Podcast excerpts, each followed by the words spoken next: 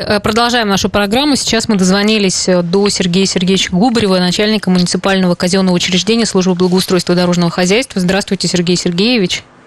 Здравствуйте. Да, и мы хотели бы поговорить на тему. Э, в Ижевске выбрана подрядная организация, которая будет сейчас заниматься отловом бродячих животных.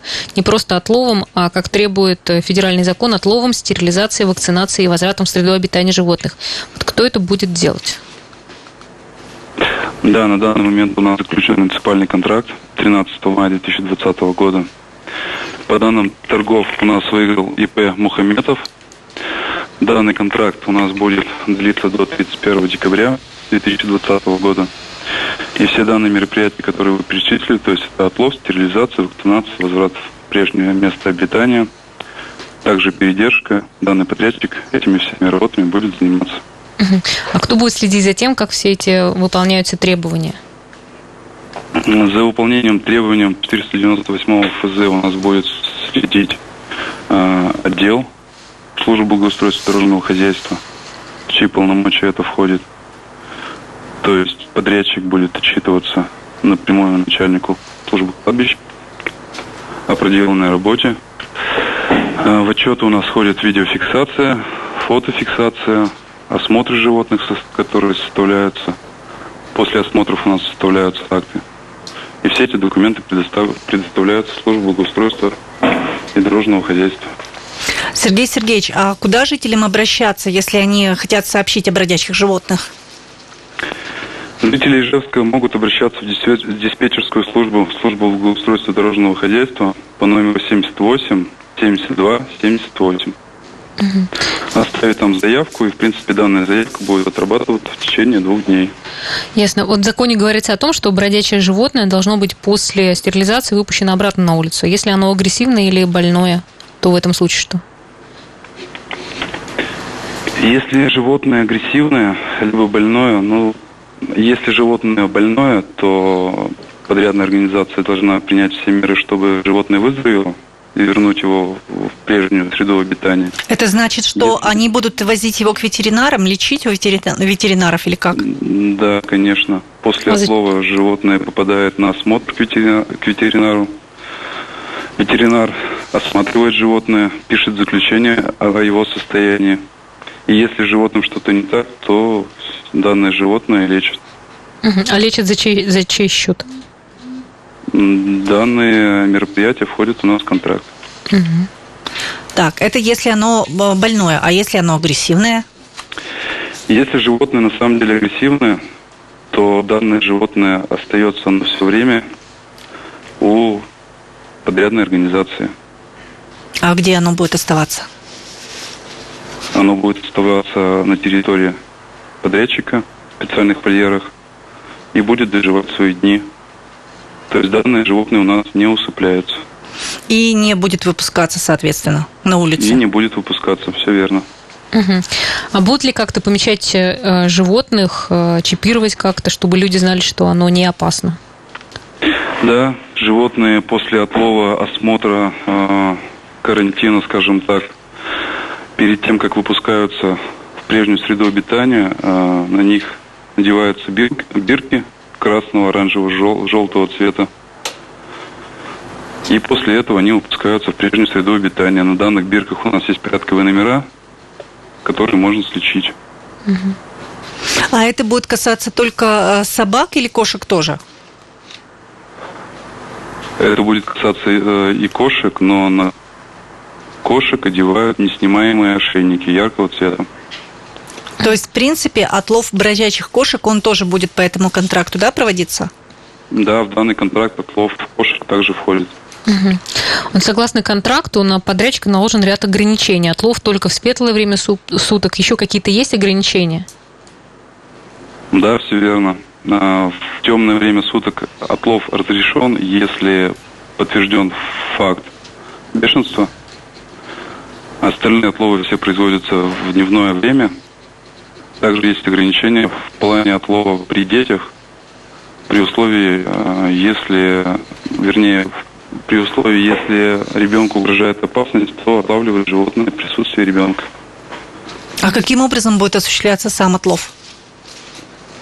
Отлов производится специальными средствами, э, специальными приспособлениями.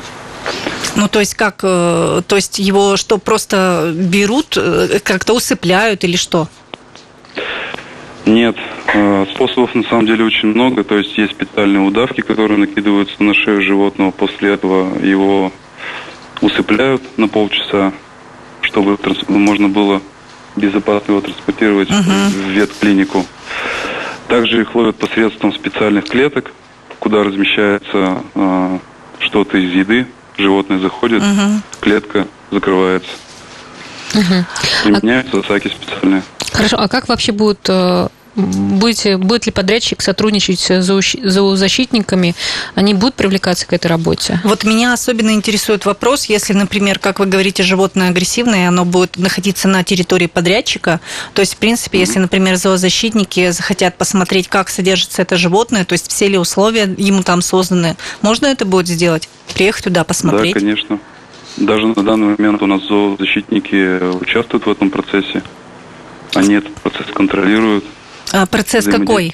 Какой а, процесс? Отлова животных процесс или какой? Отлова, содержания животного, да, то есть все пункты, которые прописаны в контракте, они открыты для общественных организаций, в частности, для общественной организации «Желтая бирка», которая в этом процессе также участвует. То есть, если зоозащитники говорят вам, что мы хотим посмотреть, там, а, поучаствовать, может быть, вот в этих а, операциях, то вы их приглашаете и сотрудничаете да, с ними? Да, да, все правильно. Хорошо, а, а как идет работа по организации приюта для бездомных животных? Что, что сейчас вообще с этим, с этим вопросом? На данный момент с этим вопросом все хорошо. Можно так сказать, разработана дорожная карта. В конце этого года мы должны определиться с местом строительства приюта для содержания животных. А какие варианты рассматриваются по поводу места приюта? На данный момент рассматриваются варианты размещения площадок под строительство приюта. Это промзоны. На территории вот, Ижевска? Их, да, на территории Ижевска. Пока их называть, наверное, не буду. Вот, то есть работа ведется, и также рассматривается вариант э, размещения приюта на территории села Пугачева. Но в силу тех событий, которые у нас произошли со взрывами снарядов и после разговора с зоозащитниками мы этот э, вариант пока не исключаем, но следим за событиями. Ясно. А насколько, напомните вообще, э, скажем так, насколько большой будет, сколько животных сможет э, обслуживать этот э, приют? Там содержаться. А ориентировочно пока мы планируем построить приют на 300 животных. Угу.